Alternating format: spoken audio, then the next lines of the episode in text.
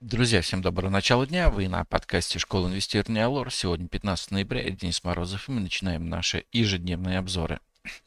Итак, сегодня у нас в фокусе дня по экономикам в 13.00 из еврозоны промпроизводство за сентябрь и торговый баланс за сентябрь. В 16.30 из США проминфляция и индекс производственной активности от ФРС Нью-Йорка за ноябрь а также розничные продажи за октябрь. В 19.00 из Российской Федерации ВВП за третий квартал текущего года предварительно. Ожидается, что Еврокомиссия представит 12-й пакет санкций против Российской Федерации, который затронут алмазы и нефть. По торгам Минфин проведет аукционы по размещению ФЗ серии 26244 и 52005. Заканчивается срок программы «Байбек» Банка Санкт-Петербург. По нефтегазу 18.30 смотрим с запасами нефти из США. По отчетности МСФО за третий квартал текущего года опубликует HeadHunter. Но из другого Байден и Си встретятся в Сан-Франциско на полях саммита АТС. А сегодня в нашем выпуске. Коррекция в акциях не обещает быть глубокой. Вчера утром мы предупредили, что индекс московской биржи слишком долгое время проводил в очень узком боковике, за которым обычно следует выход. Так оно и случилось. Драйвером движения стало довольно мощное для последнего времени на 1,1 укрепление курса рубля, которое всегда негативно для акций экспортеров, превалирующих на в индексе московской биржи. Интересно отметить, что основной индикатор российского рынка акций потерял столько же, сколько и рубль – 1,1%. Причем индекс тестировал, но пока безуспешно, промежуточную поддержку 3200 пунктов.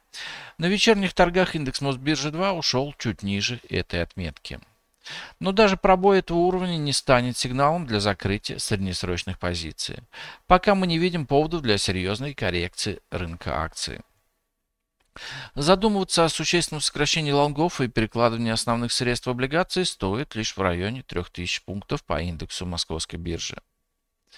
Роснефть поздно вечером а, огласила рекомендацию Совета директоров выплатить промежуточные дивиденды из расчета 30 рублей 77 копеек на одну акцию, что соответствует дивидендной доходности чуть более 5%. Компания отметила, что это часть заработанного за первое полугодие. Таким образом, можно ожидать, что в целом за год дивдоходность составит двухзначную величину. Но вряд ли дотянет до безрисковой доходности депозитов и ОФЗ. Впрочем, для компании такого размера прогнозируемые дивиденды можно назвать высокими. Решение менеджмента Роснефти оцениваем как умеренно позитивное. При этом следует иметь в виду, что результат нефтяного сектора за последний квартал года могут быть хуже, чем в третьем. Из голубых фишек лучший результат в размере почти процентного роста продемонстрировали акции Яндекса. На информацию, что Яндекс может продать все свои российские активы. Росбумаги кажется спекулятивным, и есть опасения, что по справедливой стоимости российскую часть бизнеса продать не удастся. Не ждем, что акции Яндекса будут показывать опережающую рынок динамику.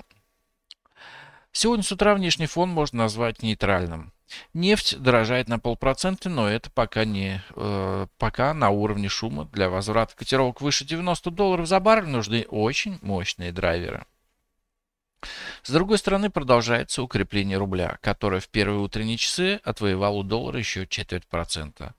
Пара доллар-рубль торгуется в 30 копейках выше сильной поддержки 90.